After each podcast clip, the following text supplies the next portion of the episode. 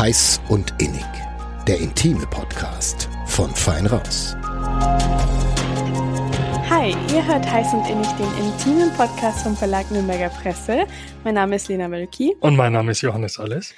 Und heute gab es ein Wiederhören, nämlich mit Jay. Jay war vor eineinhalb Jahren in unserem Podcast und da hat sie uns von ihrer Arbeit als Escort erzählt und auch von den, ähm, ja, mitunter auch etwas bizarren Fetischen ihrer Kundschaft. Ja, seitdem ist viel passiert. Äh, unter anderem ist Jay politischer geworden, würde ich sagen.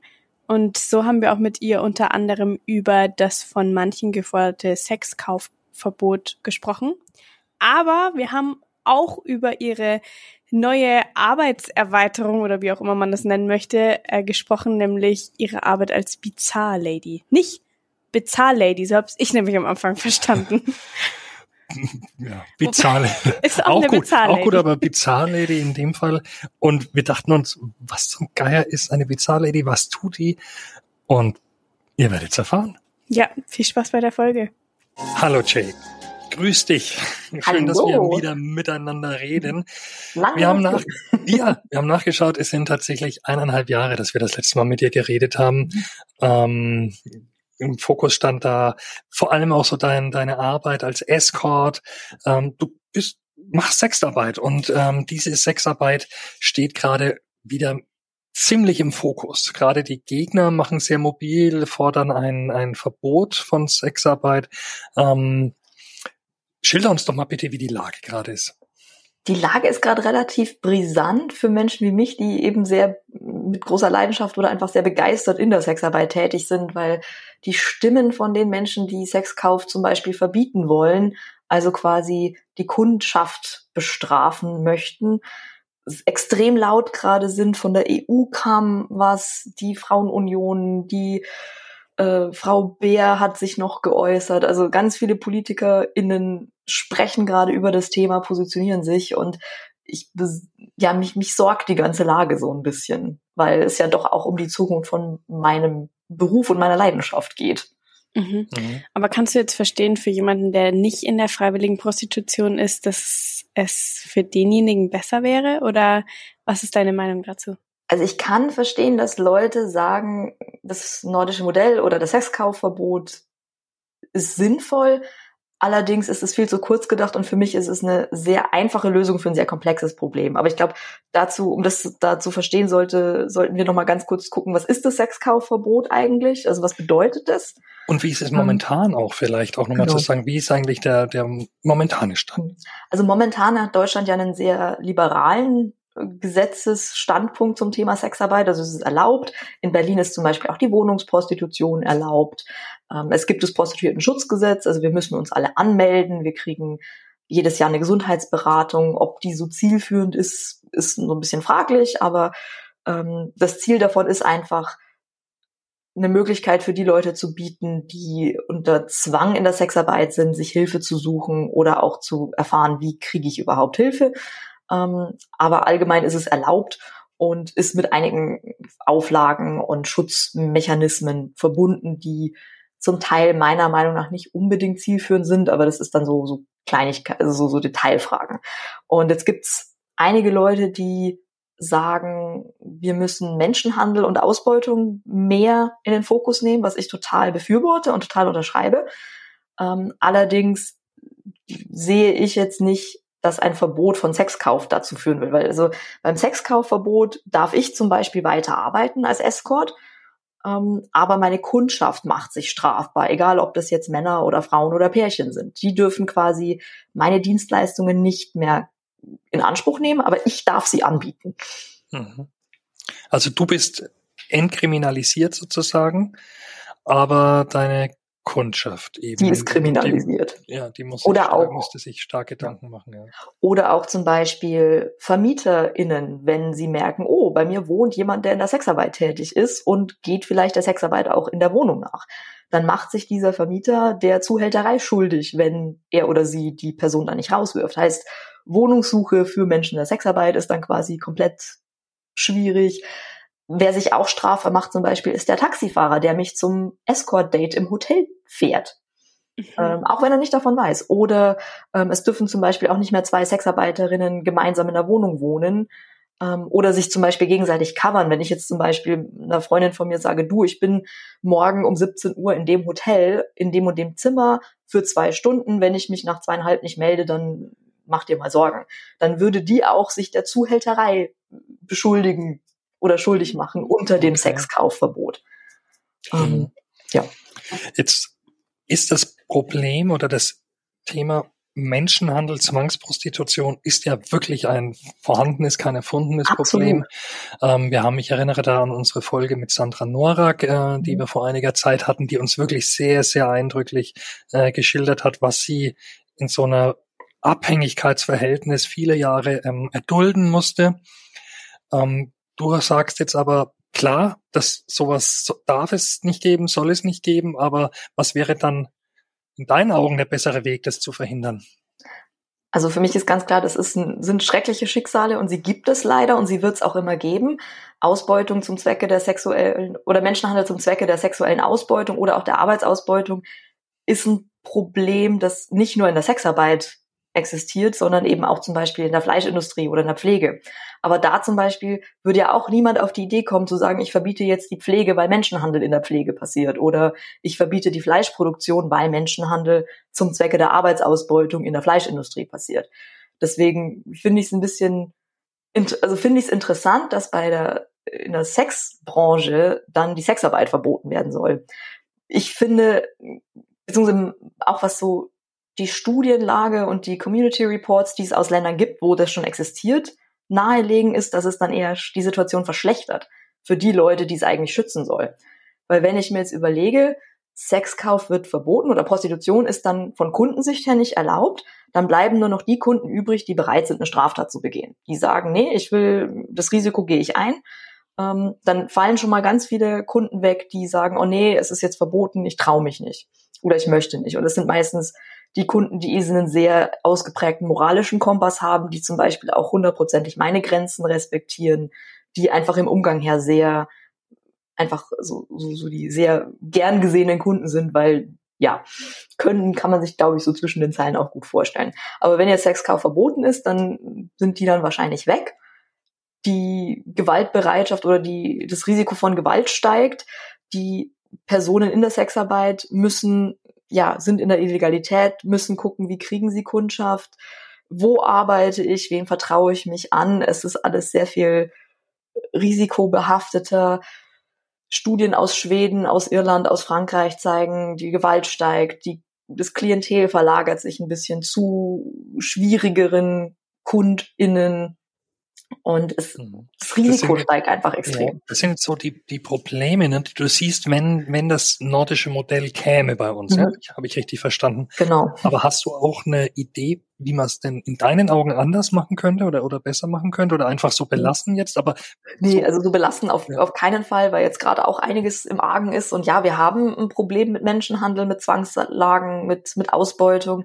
Aber die Lösungsansätze, die ich sehe, sind mehr Rechte und weniger Verbote. Also zum einen die komplette Entkriminalisierung von Sexarbeit, dass jetzt auch Sexarbeit komplett gleichgestellt ist, auch mit anderen Branchen und nicht mehr so ungleich behandelt wird. Und vor allem, dass einfach mehr Gelder auch in niederschwellige Beratungsangebote fließen und Anlaufstellen da sind für Menschen, die zum Beispiel des Menschenhandels betroffen sind oder der Ausbeutung oder in der Zwangslage, aber die dann auch so niederschwellig gestalten, dass da zum Beispiel auch migrantische Kolleginnen hingehen können. Ähm, Stichwort ja Migration in der Sexarbeit und Menschenhandel brauchen wir unbedingt auch ein Bleiberecht für Betroffene von Menschenhandel, weil wenn ich von Menschenhandel betroffen bin, ich bin in Deutschland, ich traue mich aber nicht, mir Hilfe zu suchen, weil ich weiß, ich werde dann zurück abgeschoben und möchte mhm. das aus bestimmten Gründen nicht, weil ich da vielleicht noch mehr Gewalt erfahre. Ähm, ja, also das ist dann auch so eine Stellschraube, die da noch gedreht werden muss. Oder ähm, letztlich war ich auf einer auf einem Fachgespräch zum Thema Menschenhandel im Bundestag und ähm, vom Berufsverband aus. Und ähm, also wir durften da quasi teilnehmen, ausgerichtet haben das die äh, Bundestagsfraktion der Grünen. Und da war auch eine Juristin vor Ort und die hat dann mal aufgedröselt, welche juristischen Fallstricke existieren, um einen Menschenhändler zu belangen. Zum Beispiel muss die, die betroffene Person, also das Opfer sozusagen, muss live eine Aussage tätigen. Es reicht nicht, eine Videoaussage von dieser betroffenen Person zu machen. Wenn ich jetzt eine Razzia zum Beispiel mache, ich äh, entdecke irgendwie drei mehr von Menschenhandel betroffene Personen, die in der Sexarbeit quasi gezwungen werden zu arbeiten, die machen dann vielleicht eine Aussage, vielleicht aber auch nicht, weil sie in ihren Heimatländern sehr schlechte Erfahrungen mit Polizei haben. Die Polizei in Deutschland ganz anders agiert ähm, die brauchen dann vielleicht erstmal Unterstützung von einer Beratungsstelle, die dann dazu geholt wird, machen dann eine Aussage, müssen dann aber nochmal bei der Gerichtsverhandlung eine Aussage machen, wo die große Frage ist, sind die dann noch da, sind die noch auffindbar, sind die dann überhaupt noch bereit, vor Gericht eine Aussage zu machen? Und das fand ich total faszinierend und hat mir auch wirklich die Augen geöffnet, wie komplex dieses Thema Menschenhandel ist und wie viele verschiedene Stellschrauben da ineinander greifen und gerade auch dazu beitragen, dass die Bekämpfung und die Vermeidung und auch die Aufklärung sehr viel schlechter läuft, als sie laufen sollte. Mhm. Und die Auswirkung, glaube ich, ist eben auch, dass dann Menschen eben sagen, ja gut, dann müssen wir eben Sexarbeit oder Prostitution komplett verbieten oder Lösungen wie das nordische Modell einführen, was augenscheinlich eine sehr simple und schnelle Lösung ist, aber im Detail einfach ähm, ja so dieses komplexe Problem leider verschleiern oder daran vorbeigehen. Blick in die Glaskugel. Was glaubst du, was glaubst du, wie wird's kommen? Uff. Ähm, kommt auf an, wie ich drauf bin an dem Tag. Also wenn ich sehr pessimistisch drauf bin, dann befürchte ich, dass das Sexverkaufverbot kommt und ich mich dann beruflich umorientieren werde. Ähm, wenn ich optimistisch bin und ich bin ja auch im politisch aktiv im Berufsverband, dann sehe ich das Potenzial, dass wir ja durch die politische Arbeit, also nicht nur wir, sondern auch eben ganz viele andere Organisationen, die sich für mehr Rechte und äh, Gleichstellung von Sexarbeit mit anderen Berufen einsetzen, dass wir Gehör finden und da irgendwie durchkommen. Ähm, aber ja, also da bin ich sehr ambivalent und ich sehe durchaus das Risiko, dass je nachdem auch wie zum Beispiel die nächste Bundestagswahl abläuft, also ja. Mhm. Für dich und deine berufliche Karriere wollen wir es jetzt mal nicht hoffen, aber was wäre so deine, hast du so einen Plan B? Oder ja, also ich, was würdest ich bin, du stattdessen machen? Also ich bin ja immer noch im Marketing so als äh, Copywriter, Content Writer, Marketing Manager, habe das jetzt auch noch ein bisschen ausgebaut und mich da noch ein bisschen oder da noch mehr Erfahrungen gesammelt. Ich würde dann wahrscheinlich in die Richtung weitermachen ähm, mich wohl auch eher auf eigenes Schreiben konzentrieren, vielleicht dann eher erotische Geschichten schreiben, anstatt das real auszuleben. Also ich habe durchaus die Möglichkeiten. Ähm, und äh, viele andere meiner Kollegen und Kolleginnen haben das auch. Die, einige Menschen haben das allerdings nicht, die in der Sexarbeit sind oder wollen das auch nicht. Also ich finde, es wird ja dann immer ganz gerne von den Leuten aus dem Ausland gesprochen, die quasi hierher verschleppt werden, um zu arbeiten. Und ich finde, dabei wird auch wird, findet so eine bestimmte Bevormundung statt. Weil wenn ich mir überlege, ich bin jetzt zum Beispiel eine Frau in Rumänien und habe die Wahl zwischen Niedriglohnjob in Rumänien oder ich bin sechs Monate in Deutschland, arbeite in der Sexarbeit, verdiene richtig, richtig gutes Geld und bringe damit meine komplette Familie durch. Wenn ich mir den Beruf Sexarbeit vorstellen kann, was spricht dann dagegen, dass diese Frau sich entscheidet, ja, wirtschaftliches Kalkül, ich gehe nach Deutschland, arbeite sechs Monate und ernähre damit meine ganze Familie. Aber so habe ich das mh, ja, zum Beispiel auch mitgekriegt. Ähm, ich komme ja aus Schwandorf und da ist die Grenze nach Tschechien jetzt nicht so ja. weit. Und da gibt es zum Beispiel eben auch ähm, ja Bordelle an der, an der Grenze und ich habe eben auch so ein, zwei Kumpels, die da ab und zu mal rüber sind und die dann erzählen auch so von den Damen, die dann sagen, ja, hier können sie so viel Geld verdienen in weniger Zeit, als sie es, oder mehr Geld in weniger Zeit, um dann einfach ihre Familien zu ernähren. Wie erkennt man denn als Außenstehender, zum Beispiel ein Freier, ne? wie erkennt denn der jetzt, ob eine Frau ähm, das mit, ob das eine Frau ähm, jetzt äh, macht, weil sie das will und vielleicht auch in die eigene Tasche arbeitet und damit ihre Familie äh, ernährt, oder ob die Frau womöglich eben in einem Abhängigkeitsverhältnis ist, ausgebeutet wird, misshandelt wird. Also das ist leider sehr schwierig. Ich wünschte, da gäbe es irgendwie so eine Checkliste von, das muss gegeben sein, dann ähm, es war auch ein Thema bei dieser bei diesem Fachgespräch und das war auch tatsächlich auch eine Frage, die ich dann gestellt hatte, weil da eben auch Beratungsstellen da waren und die meinten, nee, es gibt leider kein äh, keine Checkliste, die man da irgendwie durchgehen kann, weil Zwangs- oder Ausbeutung und Menschenhandel eben auch zum Beispiel im High-Class-Escort der Fall sein kann. Also es ist nicht nur die die Dame im Bordell oder am Straßenstrich, die zum Beispiel von Ausbeutung jetzt betroffen sein kann. Was ich jetzt sage oder was aus meiner Sicht, glaube ich, gibt so einfache Fälle, wie jetzt zum Beispiel mich.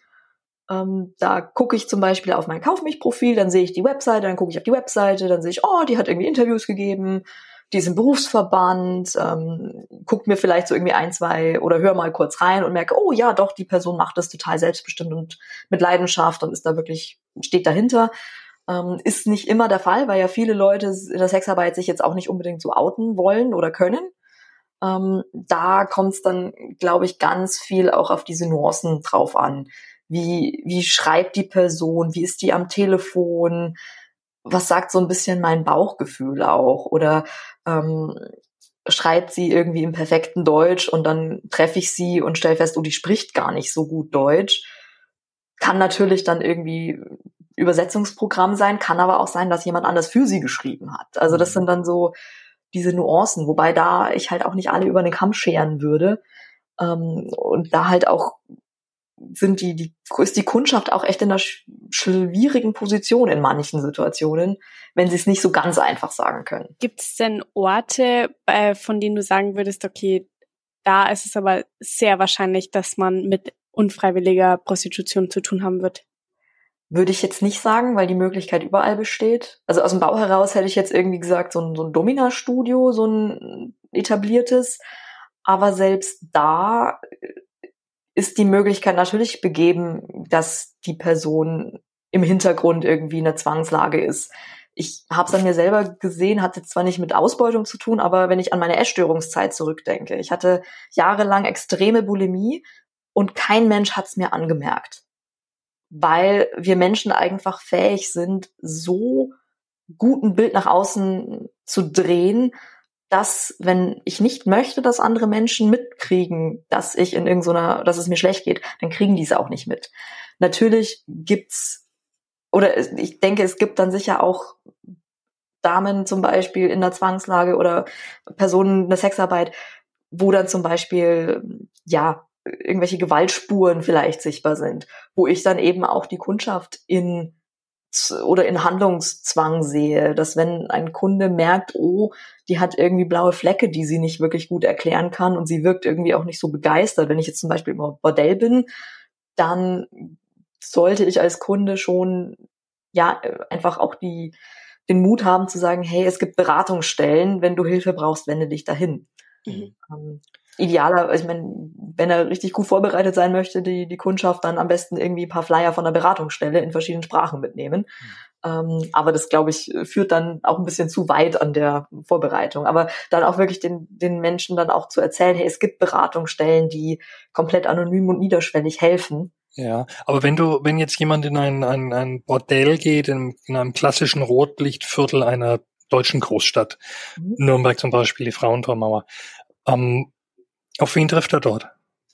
Auch auf beides oder überwiegend auf Frauen, die das eher in einer Abhängigkeit machen? Da kann ich wirklich nichts dazu sagen. Das mediale Bild ist natürlich, oh, 90 Prozent machen es nicht freiwillig, aber es gibt da halt leider keine belastbaren Zahlen dazu, weil es einfach extrem schwierig ist, in der Sexarbeit zu forschen, dadurch, dass es auch so ein Stigma ist. Ähm, da, also wo, ich wage da wirklich keine Vermutungen oder Behauptungen aufzustellen, weil ich eben auch in so einer Bubble bin, wo irgendwie 99 Prozent der Leute, die ich kenne, die in dieser Branche tätig sind, es wirklich sehr begeistert machen und sehr freiwillig. Oder machen, weil sie sagen, ja, ist ein gut bezahlter Job, mit dem ich viele Freiheiten habe und ich komme damit gut zurecht. Wirst du dann auch mit Aussagen konfrontiert? Glaube ich dir nicht, weil ähm, das kann doch gar nicht sein, dass du das ähm, mit Begeisterung und Leidenschaft tust und selbstständig also ich, und selbstbestimmt? Ich persönlich jetzt noch nicht. Also ein, zwei Mal vielleicht sagen, oh, du machst das auch nur wegen des Geldes. Ähm, ich denke, wir leben in einem kapitalistischen System. Natürlich machen wir unsere Arbeit. Spoiler, ich mache das Geld. ja auch nur wegen des Geldes. Was, ihr nicht ehrenamtlich? ja, nee, also ich persönlich habe diese, diesen noch gar nicht gekriegt. Ähm, ich habe allerdings von Leuten, die mich auch anschreiben, mitgekriegt, die sehr lange mit sich gehadert haben. Die sagen, sie würden gerne zu einer Sexarbeiterin gehen, wollen aber wirklich sicher sein, dass das eine Person ist, die das freiwillig macht und die eben nicht hm. gezwungen wird oder ausgebeutet wird. Und ähm, bin dann auch immer sehr geehrt, wenn so die Wahl auf mich fällt, weil ich mir denke, oh, ich mache irgendwas richtig in meiner Außenpräsentation, aber dann auch eben ja merke, wie wie schwierig das auch von Kundenseite ist, da sicher zu sein. Ähm, selbst wenn die Leute an sich an Sexarbeit nichts moralisch Verwerfliches finden und auch so für sich das als okay empfinden, dass sie jetzt irgendwie zu einer Dienstleisterin gehen zum Beispiel. Aber ja, also es kann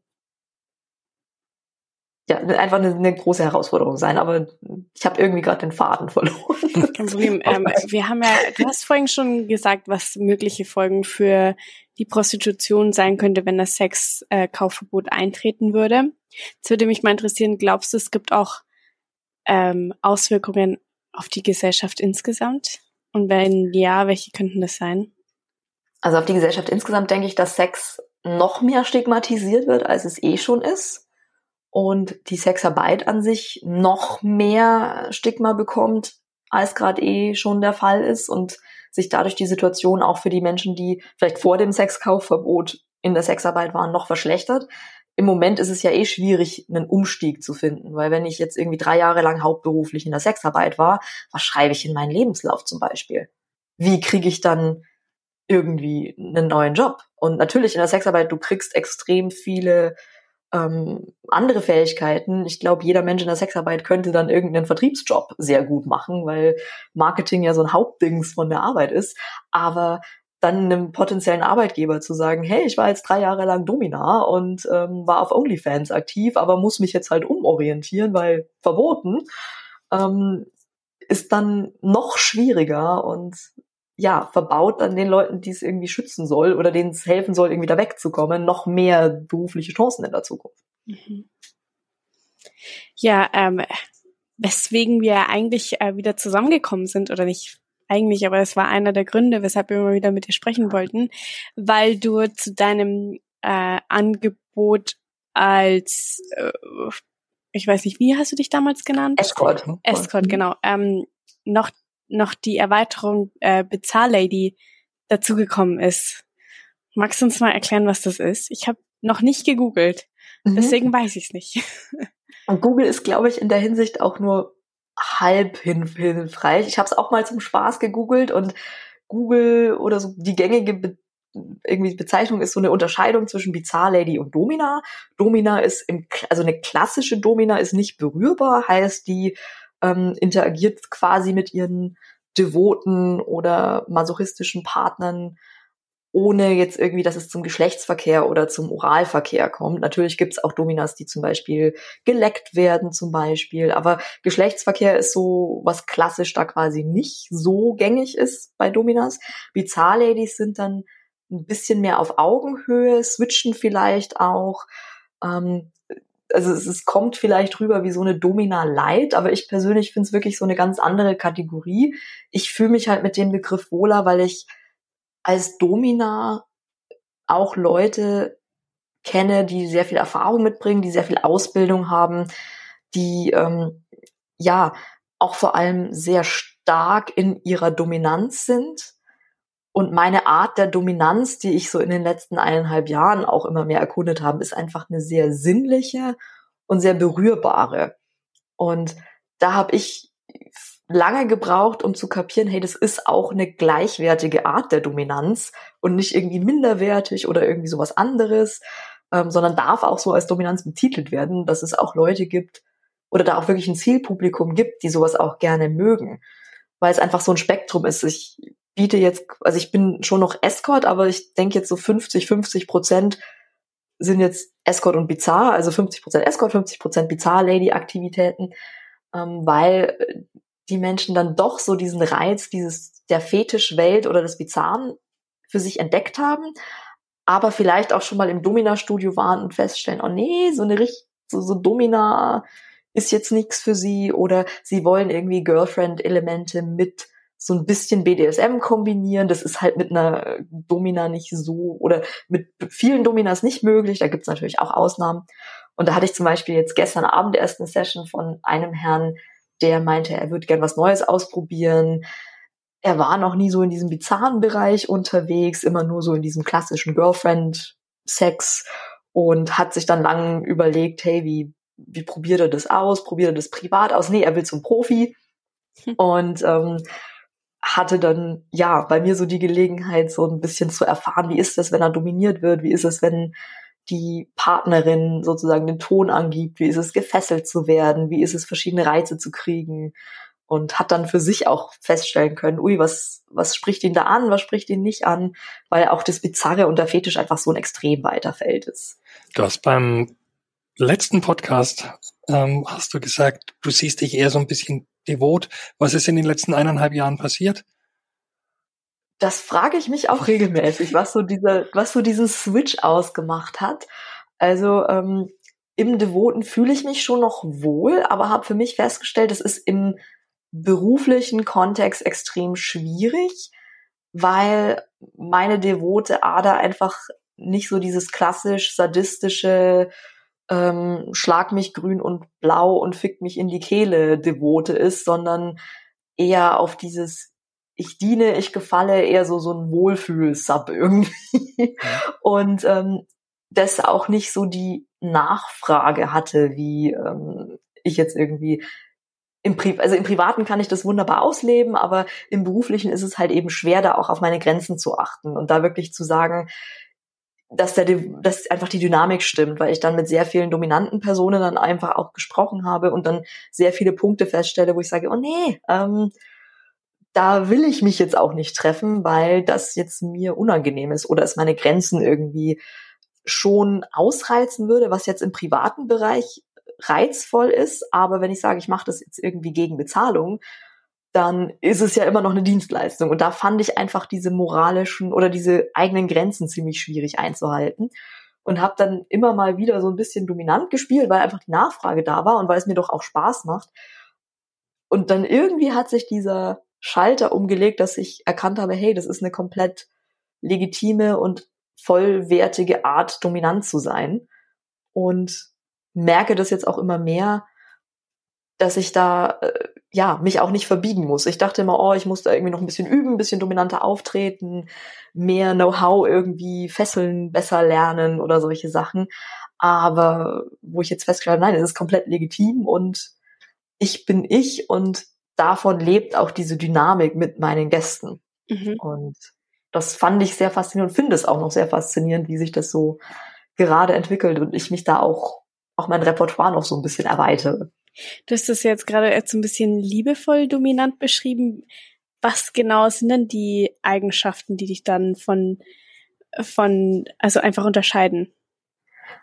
Also ich würde sagen, vor allem, allen voran so dieser wertfreie Umgang mit egal welcher Fetisch angesprochen wird oder welche Vorlieben. Also ob es jetzt irgendwie eine bestimmte Art von Schuhe ist oder Turnschuhen, die der Mensch liebt und dann irgendwie zehn Paar mitbringt und ich ihn dann irgendwie die Schuhe dann anziehe, ihn mit diesen Schuhen verwöhne und dann riechen lasse, ihn ablecken lasse oder ob es jetzt so Richtung Ageplay ist. Ich hatte in Bayern letztens eine Begegnung, da hatte ich mit jemandem geschrieben, der wollte gewindelt werden und wollte, dass ich quasi so die strenge Mama bin ähm, aber ihn nicht so als Baby behandeln, sondern ihn wirklich schon als Mann behandeln, den ich aber zum Baby sozusagen erziehe, weil er nicht ein, er ist nicht Mann genug, um mich zu befriedigen. Deswegen mache ich ihn jetzt zum Baby. Das war so sein Film. Und das fand ich total faszinierend. Also, und dass ich einfach diesen, ja, einfach fetischen wertfrei begegne, was jetzt nicht ein Bizarre-Lady-Charakteristika ist, sondern, denke ich, von vielen Sexar Menschen in der Sexarbeit einfach die Fähigkeit, so wertfrei Menschen zu begegnen. Ähm, was bei mir so die, die Sache ist, ist, dass ich sehr berührbar bin, sehr innig, sehr viel Kontakt suche, sehr gerne küsse, einfach auch so die ganze Bandbreite von Geschlechtsverkehr und Oralverkehr auch einfach möglich ist. Und ähm, auch so switchen ein großer Bestandteil bei mir ist. Jetzt nicht nur zwischen dem soften Bereich und dem Fetischbereich, sondern zwischen dem dominanten und dem Devoten zum Beispiel. Also da habe ich auch Gäste, wo dann die, die auch selber Switches sind und dann zum Beispiel sagen, oh ja, sie würden dann gerne gefesselt und dominiert werden, sie wollen aber dann mich aber auch irgendwie fesseln und dass es einfach beides so in einer Session existieren kann, die Übergänge auch fließend sein können und es nicht so klar geregelt ist, wie es jetzt irgendwie, wie jetzt die Dynamik zu sein hat. Was trägt eine Bizarre Lady? Ähm, also ich vor allem gerne schwarz und ja, so, so ähm, Lack, Lack und Leder oder eher? Ja, Lack, Leder, ähm, Latex. Ich habe ein schönes Latexkleid, äh, das mir leider, wo der Reißverschluss nicht mehr so genau zugeht, weil ich jetzt neue Oberkörpermuskelübungen gemacht habe und jetzt ein bisschen breiter geworden bin im Kreuz und wieder denke, nein. Ähm, genau, oder so, so irgendwie so Lack- oder Ledershorts und irgendwie so ein Crop-Top. Also ich habe ein, eine Kombi mit so Ledershorts und so einem schwarzen Crop-Top, das ganz süß ist.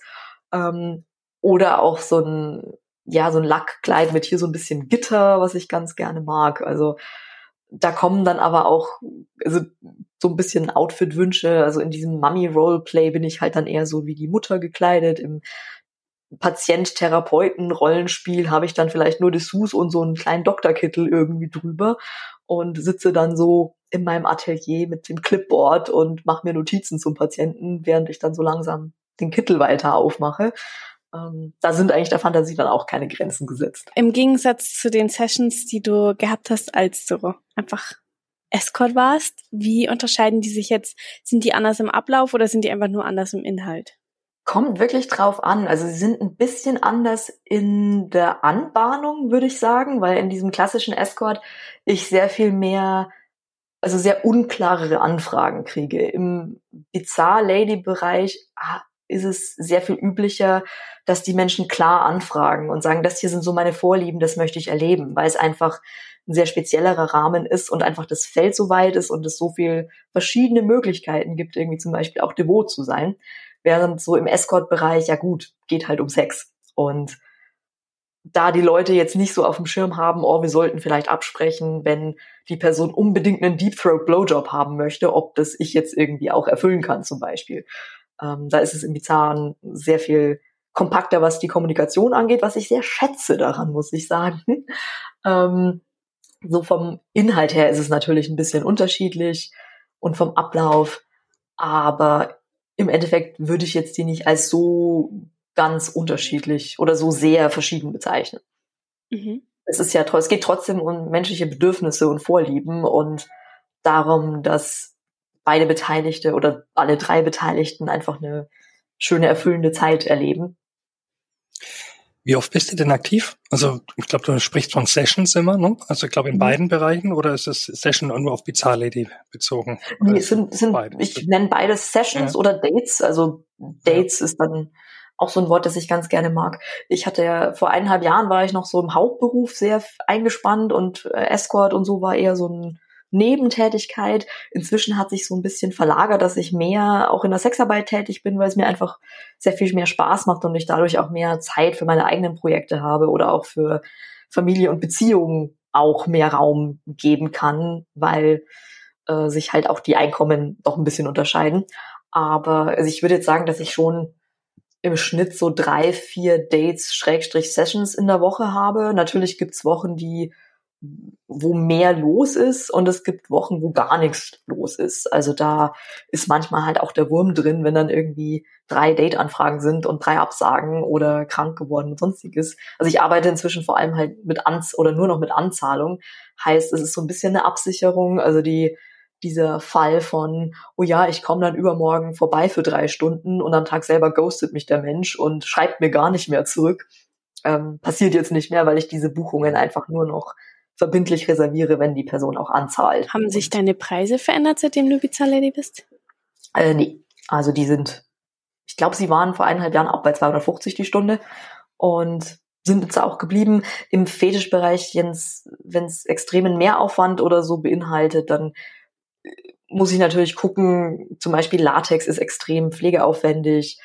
Ähm, da gibt's dann einen kleinen Aufpreis. Oder wenn es jetzt irgendwie eine sehr glitschige Öl-Session sein soll, wo wir irgendwie auf dem Wet Games Laken uns irgendwie zwei Stunden räkeln, was wunderschön ist, aber es ist so eine Sauerei und es dauert so viel Zeit, bis das alles wieder sauber ist. Ähm, solche Sachen haben dann so einen kleinen extra Aufpreis. Mhm. Und Familie und Beziehung hast du gerade erwähnt, also du hast beides. Ähm, haben sich arrangiert? Ja, doch. Also meine eine Schwester hatte letztens tatsächlich auch einen Witz über ein Date gemacht, wo ich hin war, weil ähm, ich ja immer so, also die, die Sache, die Situation war, dass meine Familie da so ein bisschen negativ, schrecklich skeptisch eingestellt war der Sexarbeit gegenüber. Inzwischen haben sie erkannt, hey, Jay geht's gut, Jay ist so glücklich wie schon lange nicht mehr im Leben. Also kann es auch nicht so schlimm sein. Und ähm, meine eine Schwester, also ich, ich erwähne dann immer, ach ja, ich habe noch was vor oder ich bin unterwegs oder ich habe noch einen Termin. Ähm, und habe dann einmal eben gesagt, ja, aber ich bin dann in zwei Stunden bin ich wieder da. Und meine Schwester meinte, oh, quick and dirty. ich sag, gut, ich würde jetzt eine Stunde oder eineinhalb nicht als quick and dirty bezeichnen. das ist ganz schön lange, oder? Ja. Also für eine ganz normale oh. Session. Na gut, also so für Escort-Dates finde ich sind so zwei Stunden so eine schöne Dauer, weil es einfach, also eine Stunde ist schon möglich, aber vor allem halt auch mit Gästen, die ich schon kenne, weil es da muss man sich nicht irgendwie auf die andere Person so drauf einstellen, da kennt man sich irgendwie schon, weiß, hey, was sind so die Vorlieben, wie stark darf ich, wenn ich wo irgendwie anfasse, dann löst es irgendwie besonders Lust aus, wenn es wirklich nur um irgendwie erotische Momente geht. Aber wenn es dann natürlich um auch so ein bisschen das Zwischenmenschliche geht, so irgendwie ein Drink vorher oder was essen vorher und dann kann das ja durchaus sehr viel länger sein. Mhm. Und so im bizarren Bereich sind bei mir die Sessions in der Regel eigentlich zwei Stunden. Ähm, vor allem so bei ersten Sessions. Da ist ja sehr viel jedes Jahr auch sehr individuell ist und ich jedem Gast ja auch auf individuelle Weise begegne und erstmal gucken will, wie reagiert die Person, welche, ja, was kickt und was kickt nicht, was ist heute an dem Tag gerade so das Thema und ja, wie interagieren wir sozusagen. Hast du viel Stammkundschaft? Glücklicherweise ja, muss ich sagen. Also ähm, ich meine, in der Preisklasse ist es ja auch so eine Frage von, wie oft gönne ich mir sowas. Ähm, und also ich habe da schon viele Gäste, die regelmäßig zu mir kommen, ist halt regelmäßig, ist halt so eine Frage, so einmal im Quartal oder tatsächlich jedes Mal, wenn ich in Berlin bin, dass bestimmte Stammgäste einfach wissen, oh, ich bin wieder da und dann sehen wir uns vielleicht einmal alle jeden Monat oder einmal alle zwei Monate. Ähm, ja, also da bin ich doch sehr sehr glücklich, dass ich viele wunderbare Menschen habe, die auch regelmäßig einfach zu mir kommen oder auch nur zu mir kommen. Also da kenne ich auch ein paar, die sagen, nee, sie, sie brauchen zwar da so eine Intimität, aber sie sind mit mir da happy und das passt. Und sie brauchen da jetzt irgendwie nicht noch weiter gucken, um noch jemand anderen zu finden. Ja. Und das ehrt mich extrem, muss ich mhm. sagen. Und du pendelst nach wie vor zwischen Berlin und der Oberpfalz? Ja, Berlin, der Oberpfalz und Frankfurt tatsächlich. Weil mein Beziehungsmensch in Frankfurt lebt und ich jetzt quasi immer so fröhliches Dreieck fahre durch Deutschland. Aber ja, Family noch in Bayern, ich noch in Berlin und dann ab und zu eben auch so als Gastspielchen im Frankfurter Raum. Mhm. Wir haben ja das letzte Mal in unserer Folge, in unserer Überschrift geschrieben, äh, ich glaube, äh, wir haben ein paar Fetische rausgegriffen, von mhm. denen du uns erzählt hast. Äh, ich glaube, Kitzeln, Windeln und mhm. Kaviar. Ist denn seitdem wir unser Gespräch hatten noch, noch andere interessante Fetisch-Experiences dazugekommen? Ja, voll. Also, also Windeln begleitet mich irgendwie immer noch. Ähm, da hatte ich auch letztens in Bayern ein wunderbares Erlebnis, das mit dem, ähm, wo ich quasi die mhm. Mutter war und er so, ähm, was ich total spannend fand, weil ich, ich habe ja, wenn ich mit Menschen schreibe, auch immer so ein Bild im Kopf, unweigerlich. Und da hatte ich mir halt einen schmächtigen Mann Anfang 40 vorgestellt, warum auch immer, so von, von der Art und vielleicht auch so ein bisschen vorurteilbehaftet, was den Fetisch angeht. Dann mache ich die Tür auf und dann steht vor mir so ein Mitte 20 durchtrainierter 1,80 Typ. Und also, ja, doch, läuft. Äh, was ich total auch äh, fand, was mir auch so meine Vorurteile so ein bisschen äh, vorgezeigt ja. hat, ähm, was ich sehr, sehr spannend fand. Aber was, also ich habe sehr viel neue Fetische jetzt auch kennengelernt.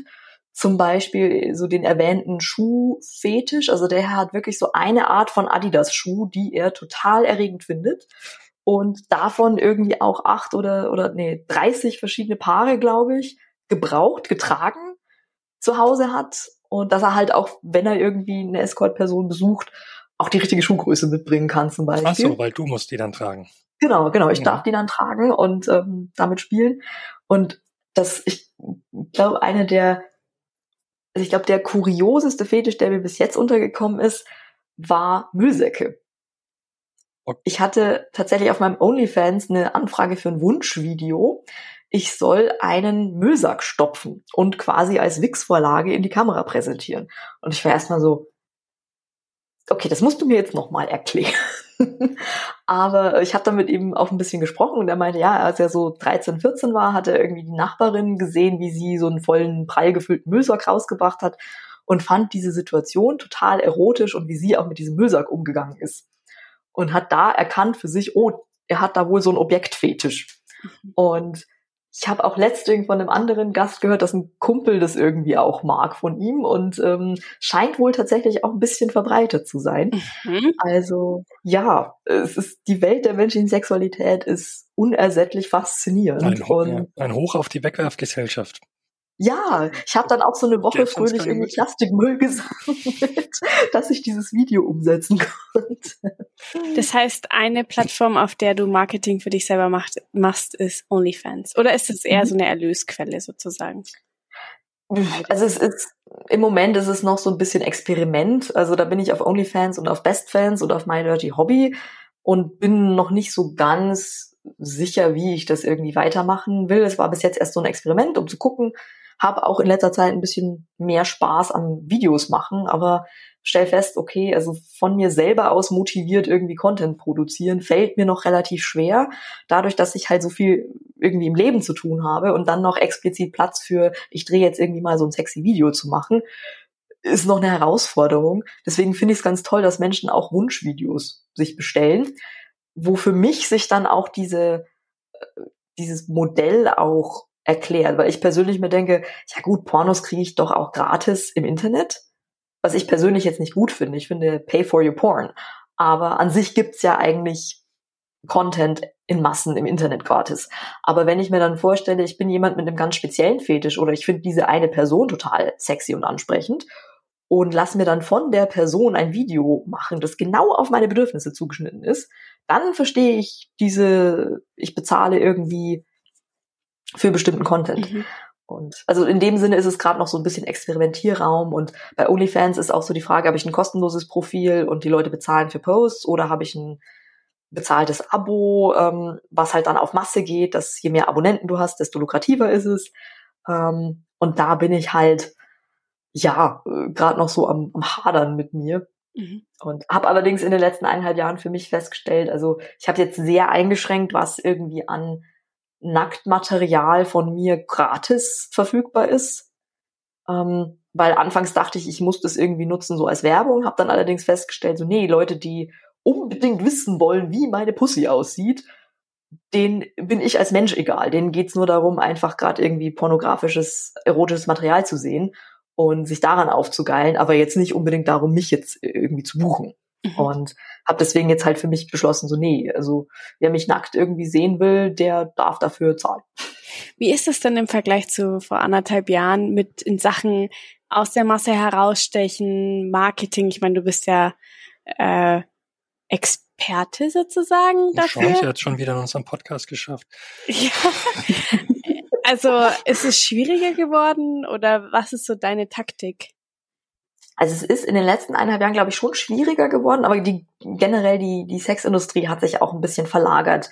Also da hat Corona doch sehr eine große Verlagerung von Straßen und Bordellen hin zu Internet, Privat, Wohnungen, glaube ich, losgetreten. Und es ist auch schwieriger geworden, auch irgendwie verbindliche Anfragen zu kriegen. Deswegen habe ich da auch viel experimentiert. Also was sich in den letzten eineinhalb Jahren geändert hat bei mir, ist, dass ich meine Webseite jetzt tatsächlich auch gelauncht habe und die jetzt auch mich so repräsentiert, wie ich es auch, auch, oder wie ich auch gerne mich zeigen möchte oder ähm, und bis jetzt auch gut läuft im Sinne von die Menschen anspricht, die ich möchte, dass sie anspricht.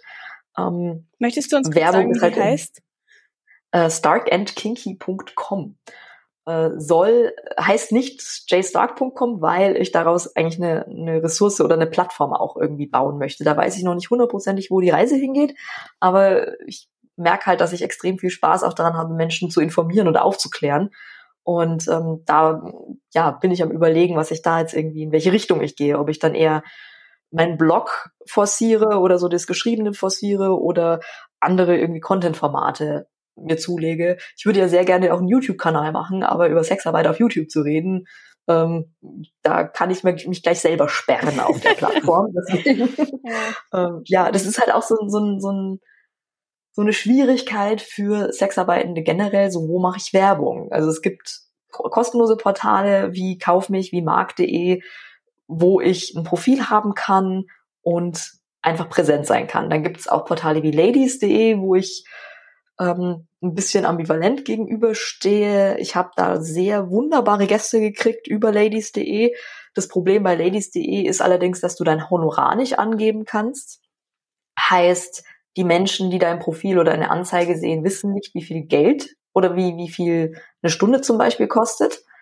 Und ähm, da kann es halt dann sehr gut zu Frustration kommen, wenn die Leute denken, oh, sie wollen jetzt irgendwie für 50 Euro mal eine halbe Stunde oder Stunde mit mir verbringen und ich sage ihnen, nee, du 250 die Stunde. Ähm, eine der witzigsten Reaktionen, die ich da mal am Telefon gekriegt habe, was hast du Pussy aus Gold oder was? nee, weil er gesagt, ist deine Pussy aus Gold, hat er gefragt und ich habe mich so weggeschmissen, weil ich ähm, ja. Und also das sind so die Möglichkeiten. Es gibt so im bizarren Bereich auch noch ein paar Seiten, wo ich noch am für mich selber gucken bin, wo was passt da zu mir, was probiere ich aus, weil die ganzen, das muss ja auch alles gepflegt werden. Du musst ja auch diese Anzeigen schreiben, du musst die halt auch bezahlen zum Teil, weil auf Ladies nur bezahlte Werbung geht. Und ähm, ja, da zu gucken, dass du zum Beispiel auch über soziale Netzwerke auch eine Präsenz aufbaust, hatte ich jetzt bei Twitter überraschend total Erfolg ähm, da hatte ich dann irgendwann 3000 Follower und bin auf die 4000 Follower zugegangen und hatte überraschend viele sehr wunderbare Anfragen, die da gesagt haben, oh, sie verfolgen mich da und mögen meine Art und merken, dass ich da wirklich sehr herzlich bei der Sache bin und würden mich gern treffen. Ähm, dann wurde ich jetzt allerdings vor ein paar Wochen ohne Grund gesperrt und warte immer noch auf Erklärung, warum. Mhm. Ähm, wobei ich mein komplettes Profil sehr jugendfrei gestaltet habe. Ähm, Instagram und ist nochmal eine Welt für sich. Also da darf ich ja nicht mal meine Brüste zusammendrücken und ein Foto posten. Ähm, da darf ich auch nicht irgendwie breitbeinig als weiblich gelesene Person in einem Foto da sitzen. Männer dürfen das, aber ich nicht. Ähm, und ja, es ist, es ist schwierig, aber es macht mir halt, ich komme halt auch aus Marketing. Also für mich ist das dann irgendwie so ein, ähm, ja, ich, ich, ich, ich hone meine Skills, wie man irgendwie im Englischen sagt, und mir jetzt gerade der deutsche, die deutsche Formulierung jetzt nicht ein. Du wächst an den Herausforderungen, könnte man sagen. Genau, genau. Und ja, also ich merke das jetzt auch. Ich habe eine Kollegin, mit der ich auf Marketing-Ebene zusammenarbeite, ist Christina Marleen und die hat jetzt einen Online-Kurs ähm, für November jetzt gelauncht. Die ist eben auch in der Sexarbeit, aber seit zwölf Jahren auch als Coach und als Workshopleiterin unterwegs. Und sie kann zum Beispiel auf ihren Profilen keine Werbung schalten, weil ein Teil ihrer Arbeit eben Sexarbeit ist. Und da jetzt zu gucken, okay, wie kriegen wir das jetzt hin, dass wir diesen Kurs, der ja wirklich als Sex Education, als Bildungsangebot verkauft wird, dass wir dafür zum Beispiel Facebook oder Instagram Anzeigen schalten dürfen ähm, das ist gerade auch noch so ein Experiment, wo ich sage, hey, da, da sieht man dann dieses Stigma der Branche auch wieder total. Hm. Die Zeit verging wie im Flug, oder? Ja. Ein Stichwort ja. ist mir gerade noch eingefallen, weil ähm, wir auch im Vorgespräch das Thema Bizarre Lady und nicht-binär angesprochen mhm. haben. Ähm, was mir gerade jetzt bei äh, gerade nochmal eingefallen ist, weil ich ja, also ich, ich verstecke meine nicht-binäre Identität immer noch nicht, aber ich habe es jetzt eben Stichwort Marketing mhm. ein bisschen ausgeklammert, weil im Marketing kommt es ja darauf, hey, sei klar, hab klare Botschaften. Und wenn die Leute lesen, ich bin nicht binär und sich dann fragen, hä, aber wie steht es jetzt irgendwie um Geschlechtsteile, was mhm. so im Alltag ja an sich die Leute nichts angeht, aber in der Sexarbeit halt wichtig ist, weil ein Mensch, der zu mir kommt und eine Transperson vielleicht erwartet und jetzt irgendwie einen Schwanz blasen will, und dann feststellen muss, nee, ich habe keinen Schwanz. Und ich so, nee, ja, also deswegen habe ich jetzt da das jetzt ein bisschen so gehandhabt, dass es schon noch in meinen Profiltexten und so steht, mhm. dass es einfach die Leute, die es lesen, bemerken können und mich dann auch fragen können. Ich habe auch irgendwie zwei, drei Blogartikel auf meiner Seite zum Thema, aber dass es schon klar ist, dass ich quasi eine Person mit Brüsten und Vagina und Vulva bin. Also, dass die Leute quasi wissen, was erwartet sie auf dieser genitalen, körperlichen Ebene. Mhm. Was äh, ja für einige Leute vielleicht jetzt nicht unbedingt wichtig ist, wenn es einfach um Berührung und Zwischenmenschlichkeit geht und äh, so dieser Aspekt von Penetrationssex zum Beispiel jetzt nicht unbedingt wichtig ist, aber für viele Menschen ja trotzdem auch eine Rolle spielt, weil wir ja trotzdem von Vorlieben und Fetischen sprechen. Und so sehr ich mir eine Welt ohne Label wünsche, ist ja trotzdem in der Sexualität nochmal eine ganz andere Sache ist. Nachvollziehbar, ja. Jay, wir werden deinen Weg verfolgen, denke ich mal. Wir sehen uns dann in anderthalb Jahren wieder. Spätestens. Das werde ich mir doch als, als Erinnerung in, in ja. Kalender schreiben, ja. Ja, bei dir tut sich so viel und hast, du hast so viel zu erzählen ja. immer. Ähm, ja. Ich verfolge euch weiterhin gespannt und freue mich auf weitere total spannende Beiträge wie ja das mit mit Sex im Tierreich oder eben ich finde es auch super, dass ihr halt auch so Erfahrungen von, von Ausbeutung betroffenen Menschen eine Plattform gibt, weil es doch wichtig ist, da verschiedene Perspektiven aufzuzeigen und ja, nicht nur immer so, ja, so, so privilegierte Positionen wie meine irgendwie auch zu zeigen. Deswegen weiter so. Yay. Danke, Jay. Gut. Vielen Dank auch fürs Zuhören. Wir hören uns dann in zwei Wochen wieder. Bis dahin. Tschüss. Ciao.